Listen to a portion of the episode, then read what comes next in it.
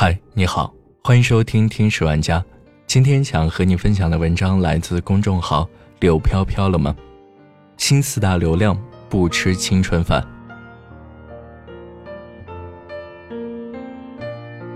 最近查阅新流量格局大数据时，我发现了一个颇值得玩味的点：在距离2014年流量元年过去整整五年后，如雨后春笋般扎堆强势冒头。进而撼动旧四大鲜肉霸主阵地的新流量们，竟然不是一群鲜肉，意外吗？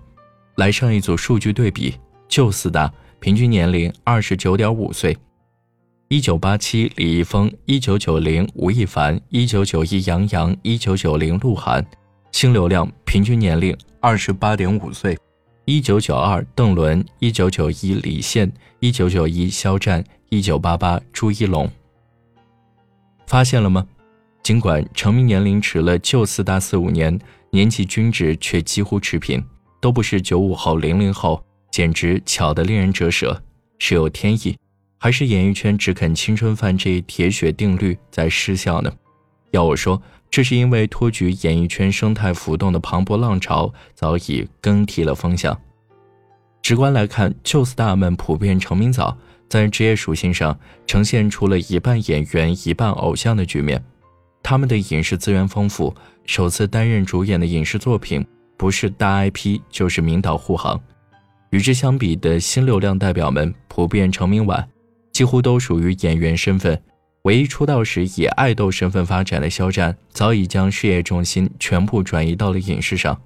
而对比起来，尤为心酸的是，新流量们借力爆红的影视项目，几乎都曾在播出前收到过毒饼警告。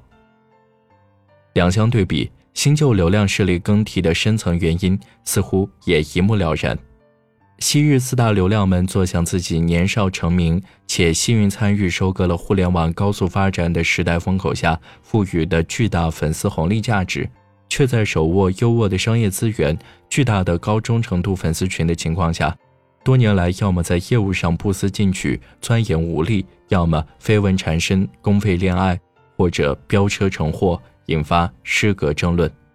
那么问题来了，相比旧四大前辈们的业务乏力、态度不专、形象失格，次世代的流量小生们保持好帅气外形和努力态度，就可以一绝前人后患。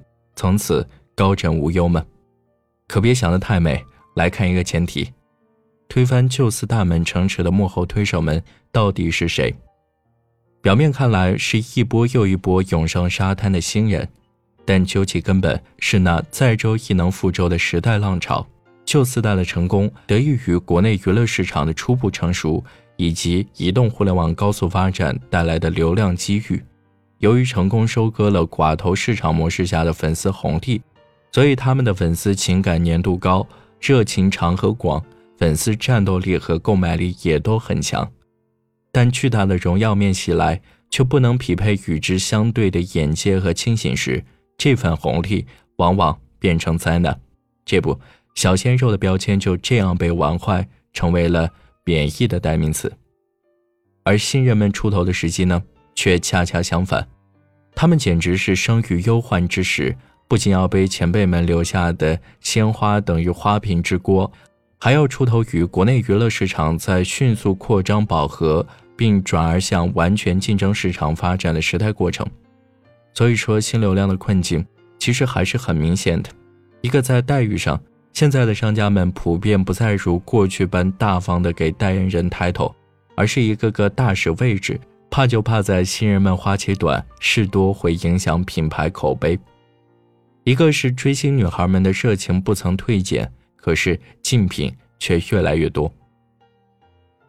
这意味着，当自由竞争的市场越来越成熟时，未来的流量明星无疑成为一个个以人为形态、价值为输出、值得人放心投射美好情感的文化产品。自然，选择自由了，商业性质明确了，粉丝的忠诚度。无疑也是降低的。往好了想，这会提高次世代流量们对于维护商业价值和保持良好舆论口碑的警觉。但可惜的是，这也必然会在一定程度上消耗他们作为演员的专注力和创造力，确实两难相全。在影视寒冬的背景下，想要在群狼环伺的演艺圈名利场中，既要建立起自己作为影视明星的核心竞争力，又要思考如何经营出独立自己的演艺人格魅力。新晋流量们的道路可谓实难，但无论这句呼唤能否被听到，我还是希望新人们能够排除万难，静下心来，耐心打磨自己的演技硬通货。毕竟，江山代有才人出。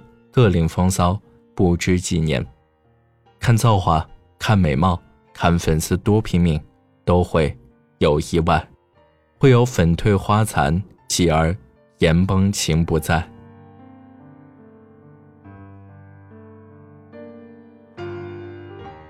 好了，这就是今天的节目，感谢你的收听，我们下期再见。